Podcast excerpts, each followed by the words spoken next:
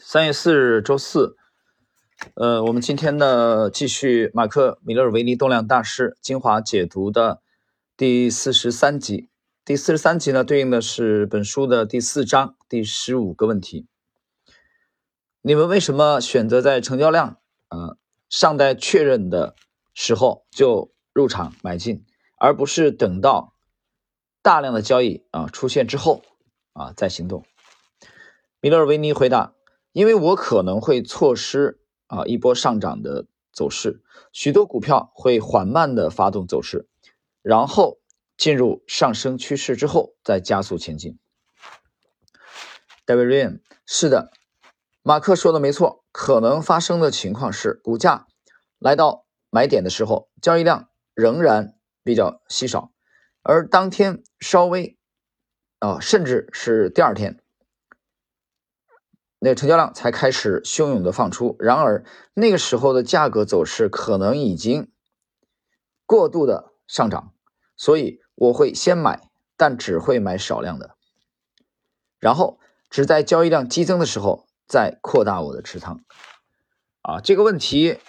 指的就是说，你这个这个读者提问啊，就是你们这个成交量还在确认的时候，你们就先买了，而不是说等成交量完全放大再入场。啊，两位的观点是比较接近的啊。戴维润讲的可能更清楚一点，他的意思是，没有很大的成交量放出的时候，他有少量的侦查性的仓位先入场，待后期成交量放出以后啊，确认在跟价格走势确认的情况下，他再开始金字塔的追加。第三位，单三个，如果早盘的时候交易量开始涌入，而且价格穿越了买点，我就会入场，一直到收盘的时候，成交量应该。会得到确认。如果你等到收盘成交量确认后再入场，股价可能已经上涨了十块钱，啊，它指的十美元，那么早已经远离了你的买点。马克里奇二世，是的，我不会等待成交量确认，当然，我希望事后看到成交量得到确认，而那个时候我可能因此再加码，但是我不会等待确认成交量之后再入场。啊，这四位啊，大家看一下。这四位关于这个观点啊出奇的一致啊，就是他们第一笔入场的那个时机啊，并不是等待成交量完全放大以后啊放很大的量，因为当时是在盘中交易嘛，他们并没有等到盘后啊收盘以后啊来决定。那么这一点四位大师是比较一致的啊，大家再回忆一下这个我们上一集啊。第四十二集讲的是，呃，不放量啊，不放量的突破。所以最近的这个，那么就是等待成交量的这个放出以后的确认再加码啊。所以我们从这四位大师的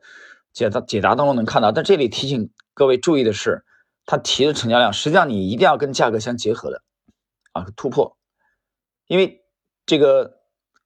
市场行为就是包含 价格和成交量。而我个人认为，价格是第一位的，就是你脱离价格来谈成交量 是无稽之谈。这一点可能有人就说 不对啊，你有一些这个古谚、古古诗的谚语不是说啊这个啊量量在价先嘛？因为关于这个话题呢，我在前几期提到过，关于成交量的话题呢，这个是一个其实是比一个比较大的话题，而且这里边牵扯到一些啊比较深度的内容。呃，那么由于我们节目的限制啊，所以在这里我们还没有办法完全展开。我想后边以后有机会我们会安排相关的进一步的这个深度的交流。因为其实对一个体系来说啊，呃，对趋势跟踪的这个体系来说，其实我个人认为成交量还是非常非常重要的啊。但是怎么去啊界定它与下价格之间的关系啊？